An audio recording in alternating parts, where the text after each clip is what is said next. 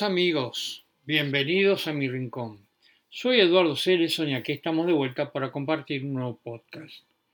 Hoy vamos a realizar una conexión entre Kiryat Moskin, Israel y Buenos Aires. Y tendremos el placer de contar con la presencia de Roberto Palencia, productor y presentador del programa Educación para el Cambio, que se transmite los viernes de 17 a 19 horas por FM 105.9 Radio Sónica de Vicente López, provincia de Buenos Aires, Argentina. Hola Roberto, bienvenido a mi rincón. Bueno, Roberto, yo cuando te presenté dije que eras productor y presentador de Educación para el Cambio. Contame, ¿cuántos años hace que estás transmitiendo este programa y la temática que utilizas?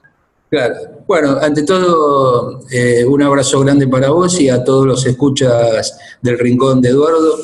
Y sí, estamos, empezamos con este proyecto de educación para el cambio y en realidad el, título completo es Educación para el cambio de conciencia. Y bueno, a este año cumplimos, en mayo de este año cumplimos 10 años, 10 años de programa y en forma interrumpida, ¿no? O sea, la temática está inserta en lo que dice el título, vamos bregando, ¿no? De a poquito, poniendo fichas, de a poquito, y bueno, y eso hablamos de los valores, de cómo construir los valores, qué pasa en la sociedad, ¿no? Que hoy se deja llevar más por los antivalores. Parece que los antivalores valores seducen y la gente consume eso y practica eso.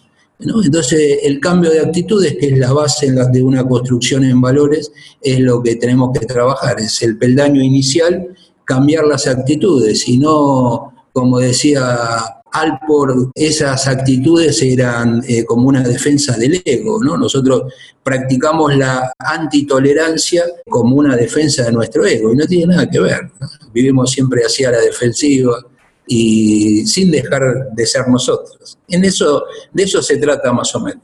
O sea que en realidad lo que aflora en la sociedad actual, más todavía potenciada por los medios, es vivir en la zona del miedo, que es el ámbito Exacto. Exacto. Aparte, las noticias buenas no venden, así que hay que poner título catástrofe así a todo lo que se propaga. Claro. Vos sabés que decían que por qué los diarios están llenos de malas noticias. Casi no se encuentran buenas noticias de los diarios, la televisión. Uno agarra un noticioso y siempre hay catástrofes, ataques en sí, partes y nos tienen ahora con el coronavirus, etc. Y la explicación es que como estamos rodeados de tantas cosas buenas, lo único que nos llama la atención es lo malo. Cuando, cuando nos llama, la, cuando vemos, escuchamos un programa o una noticia mala, nos impulsa a comunicarla. Y en el momento que la comunicamos, somos parte de la tragedia. Claro. es muy bueno lo que vos estás haciendo. Y contame alguna anécdota que has tenido en estos 10 años. Bueno, las situaciones, las situaciones son cambiantes, ¿no? Porque, por ejemplo, hemos sido invitados a, hacia cenas que había que hizo el municipio, ¿no? Porque la radio se escucha, están, los viernes, que eso son cosas que tampoco uno sabía, ¿no?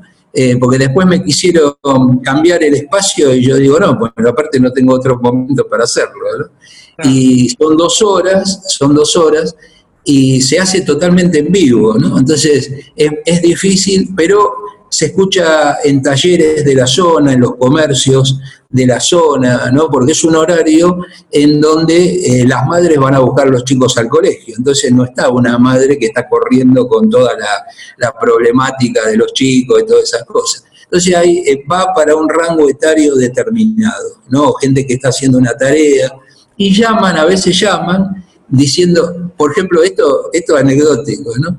Un día pongo un tema, una música, que era Comandante Che Guevara por la hija de Cafrune. Y ahí en la zona era toda una zona de militares, ¿no? Entonces me, llamó, me llama una señora diciendo, ¿cómo yo osaba poner ese tema.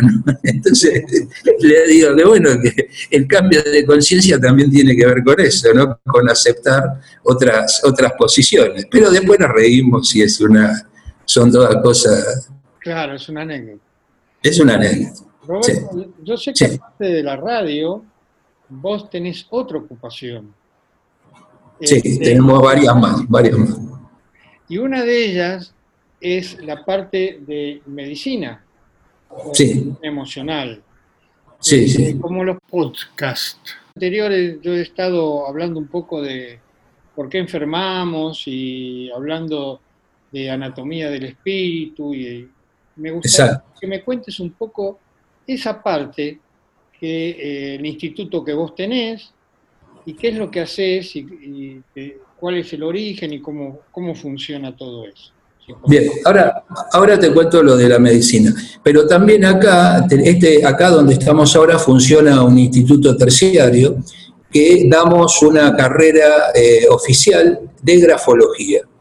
Y la grafología, que es el, estudio de los, eh, grafismos, eh, tiene también una especialidad que es grafopatología. Y se pueden ver en, en los rasgos de la letra, porque la letra está totalmente conectada con el espíritu, porque vemos, es como un jeroglífico, se ve absolutamente todos los niveles del ser.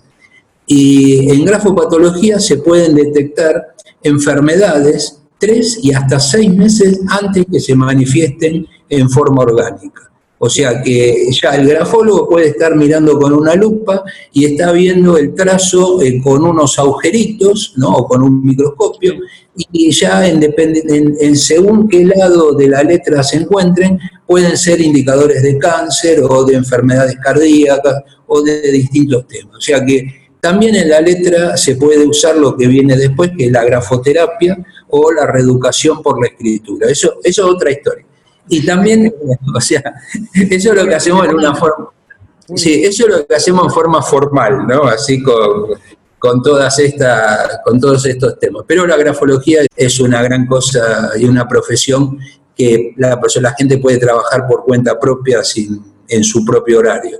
Pero también eh, soy maestro instructor de la Fundación René May, que es un francés, un filántropo que está en México, y bueno, y también ahí tengo un camino desde el año 2012, cuando era, entré como voluntario. Hoy me toca transmitir estos mensajes y dar estas conferencias de medicina emocional. Cuando empezábamos teníamos solamente una terapia, que era la terapia de regeneración celular, y hoy hay 16 terapias distintas. ¿no? Cada una trabaja en, distinta, en distintos sistemas orgánicos pero en realidad, y lo hacemos totalmente ad honor, en esto se ayuda, tenemos centros humanitarios que vamos los domingos, vamos por distintos lados, en, asilos, en granjas de adictos, eh, por ejemplo, en, la otra vez estuvimos en General Alvear, una, un, un, gran lugar muy viejo del año 20, hecho en 1920, en donde van todas las chicas que se encuentran en situación de calle con sus chiquitos, con problemas con la droga y, la llevan judicialmente, la llevan a ese lugar. Entonces fuimos, le enseñamos las terapias para que entre ellos se den y que puedan pasar estas coberturas que a veces el tema emocional es tan complicado y nos lleva a enfermar, ¿no? Pero en eso, eso es otra parte, es una parte de servicio, lo hacemos así también en forma desinteresada y el mensaje de esto es, es eh, ayudar.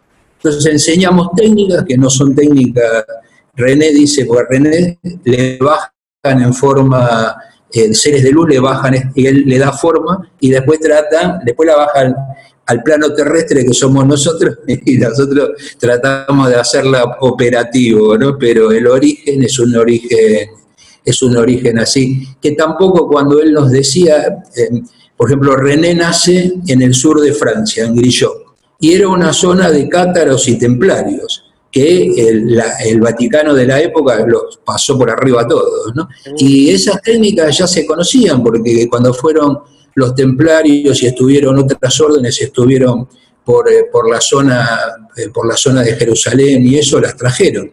Esto se los habían dado los eseños y los eseños habían sido formados por Moisés y Moisés lo tomó de Akenatón y bueno, y era toda una cosa que no es de ahora, ¿no? Entonces... Sí, no, perdón. Eh, pero te decía, mirá qué interesante, yo hace poco hablé de lo ponopono, eso lo hablé en un programa, ¿no? Una técnica que viene de la filosofía juna, que tiene más de 5.000 años. Sí, sí, sí. Ha tomado mucho auge en los últimos años. Y en un programa, en, otro, en los programas anteriores, hablé de la sabiduría tolteca. Exacto. Y las enseñanzas que sirven mucho para la relación con el otro y con nosotros, eh, para vivir bien y feliz. Exacto, sí, sí, sí. Me estás hablando de, una, de unas técnicas y te estás refiriendo a, a, los egipcios y a Kenatón. Bueno, pero para los, los que se han acercado y están escuchando acá eh, este programa, si quieren saber un poco de René May, hay un video que está en YouTube, hay dos en realidad, pero hay uno que se llama Más allá de la luz, que está basado, según tengo entendido, en hechos reales, eso es lo que dicen. Sí, sí, sí. Eh, aunque a veces parecen cosas de fantasía, como decía Einstein, podemos vivir como que nada es milagro o como que todo es milagro. Y depende como vos mires las cosas, así las cosas se te van a presentar. Bueno, seguí contándome de lo que hacen ustedes con esas técnicas de que y en forma gratuita. Y fíjate, fíjate vos lo que recién decías de la primera película, porque hay dos, pero las películas hoy están integradas en el concepto de medicina emocional. ¿Por qué? Porque René siempre dijo que las películas tienen un efecto sanador. En las, en, en las escenas de riesgo, por ejemplo, cuando él se queda debajo del agua por 16 minutos y los aparatos estaban todos planos, el que estaba ahí en la pileta era él, no había doble, ni estaba trucada la, situación. Y en otras más también. O sea que la vibración de las películas es como que continúan entre una terapia y otra terapia. Damos una terapia una semana, le decimos a la gente que vea por siete días la película y luego cuando toma la otra terapia está como que no queda un espacio en blanco, ¿no? Sigue funcionando sigue funcionando la misma energía. Pero te decía, hoy hay una terapia de regeneración celular que eh, trabaja todo el sistema nervioso. Luego tenemos una terapia que es expresión celular, que va a, trabajar todo el sistema endocrino, todas las glándulas.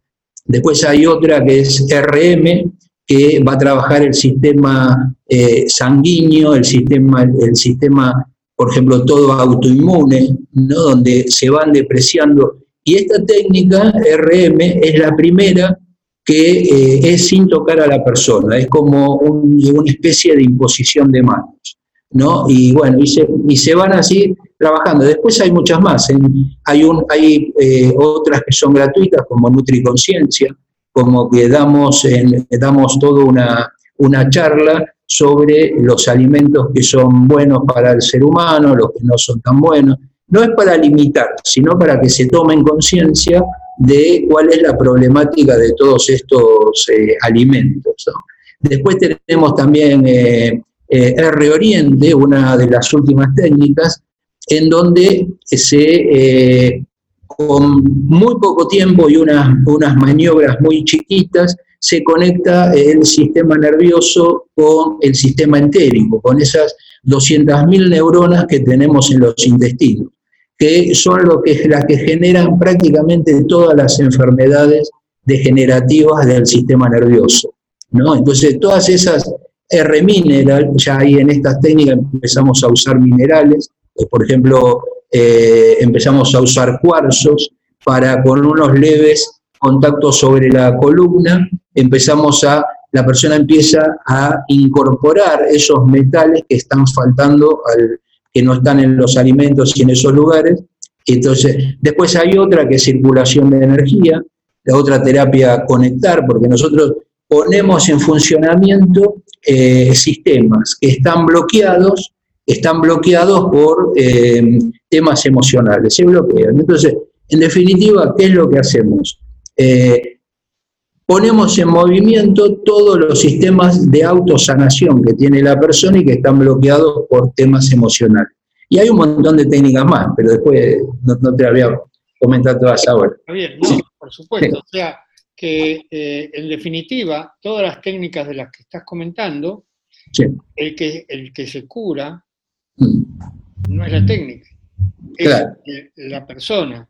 Que es la persona, exacto. O sea, la persona que recupera el poder y cuando, cuando entiende que e, ella es la que, la que se cura, se produce la curación. Porque Pero en eso estamos. Claro. O sea, nosotros, nosotros a través de esa energía bendita, que es la energía del amor, ayudamos a poner los distintos sistemas de autosanación que tenemos como seres humanos y los ponemos en funcionamiento nuevamente y la persona se, sana. No, no, no, estamos, como decíamos antes, no estamos, eh, René no trae nada nuevo. O sea, lo que pasa es que lo pone así en valor para que uno pueda darse cuenta de que, que podemos hacer otro tipo de cosas. Claro, lo más importante es entender que hay que cambiar la forma de ver las cosas y no verme separado, y sino verme unido y entonces esa energía es la que al final termina recuperándome. Y no es nada, no es nada mágico. Es así, sí, sí. Es así. Y, es así. Este, yo digo, como yo digo este, cuando empezamos a entender realmente quiénes somos, ahí empieza la sanación. Claro. Porque. Vos fijate, vos, fijate, discúlpame, te, interrumpí. fíjate una, una frase que también va a terminar en, eh, va a terminar en nombre de un proyecto que estamos armando ahora, que es ayudar a sanar sanándote. ¿no? Hay varios libros que dicen lo mismo, una, pero el tema que es enseñarle las técnicas, gente que está padeciendo distintas enfermedades, para que uno ayude al otro, porque también hay unos tips que se dan acá que una persona puede recibir la terapia y eh, se siente bien pero si da la terapia en una, en una situación, se multiplica por tres. Es como, es como eh, está amplificada esa energía que va a recibir por ayudar a otro. ¿no? O sea, esos son, esos son, son así como tips que tiramos también en los, en los talleres. Claro, hay un libro, hay un libro muy interesante que se llama La enfermedad como camino. Exacto, sí, sí. Este, escrito por eh, por dos profesionales suecos, me parece que son. Es muy, muy interesante y, también plantea este tipo de cosas. O sea, o como dice Deepak Chopra, el camino que lleva a la enfermedad no es el mismo que lleva a la salud. Exacto, son cosas Y normalmente, también Juan Dyer en un momento decía, que ante cualquier situación uno va a buscar la pastilla mágica. Claro. Y la pastilla mágica son químicos que, en definitiva tapan una cosa pero te enferman en otra.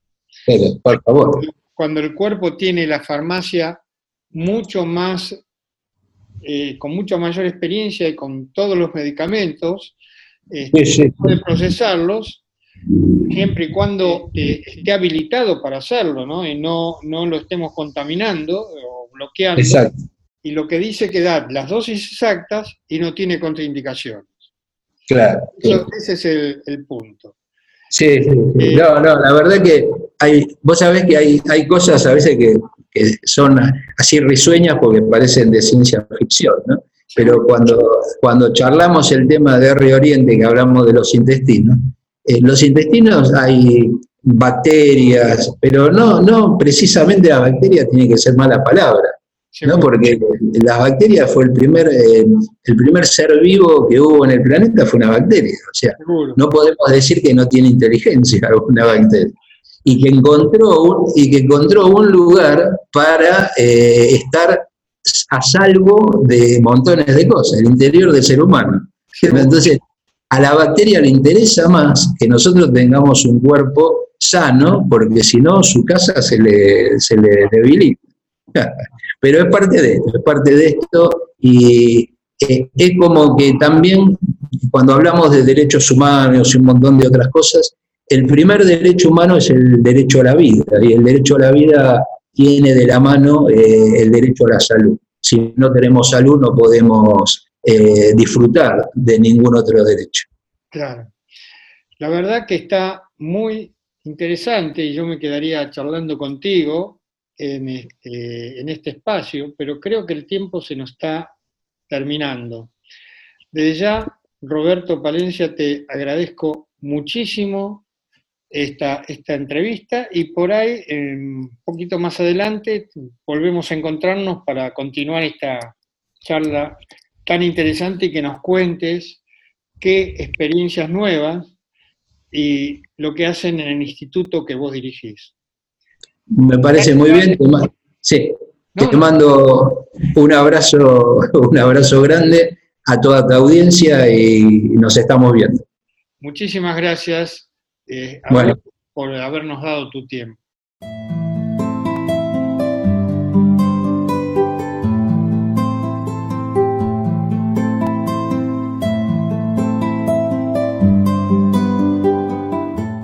Quiero ahora hacerte un pequeño resumen de la interesante charla que hemos tenido con Roberto Palencia.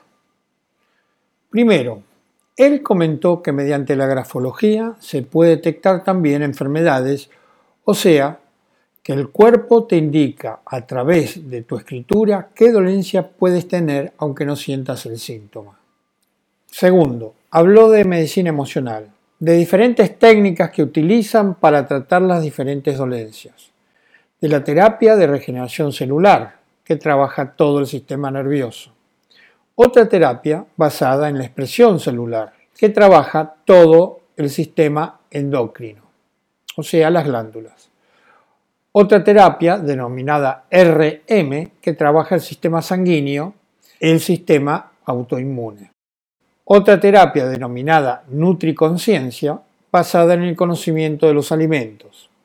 Otra denominada R Oriente, donde se logra conectar el sistema nervioso con el entérico, esas 200.000 neuronas que tenemos en los intestinos para el tratamiento de las enfermedades degenerativas.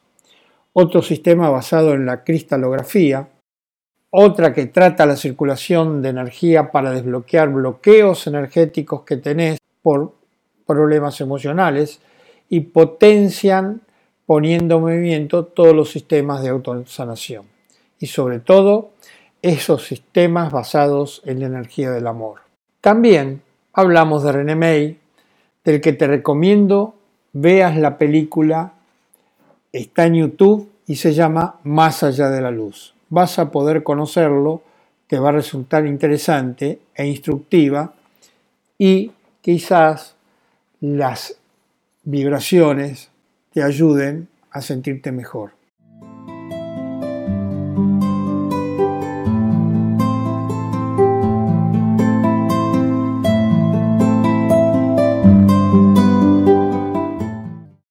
Hemos llegado al final de este podcast. Espero les haya gustado. Si quieren hacerme algún comentario, escríbanme a eduardoceleson.gmail.com. Los espero para compartir juntos un nuevo podcast.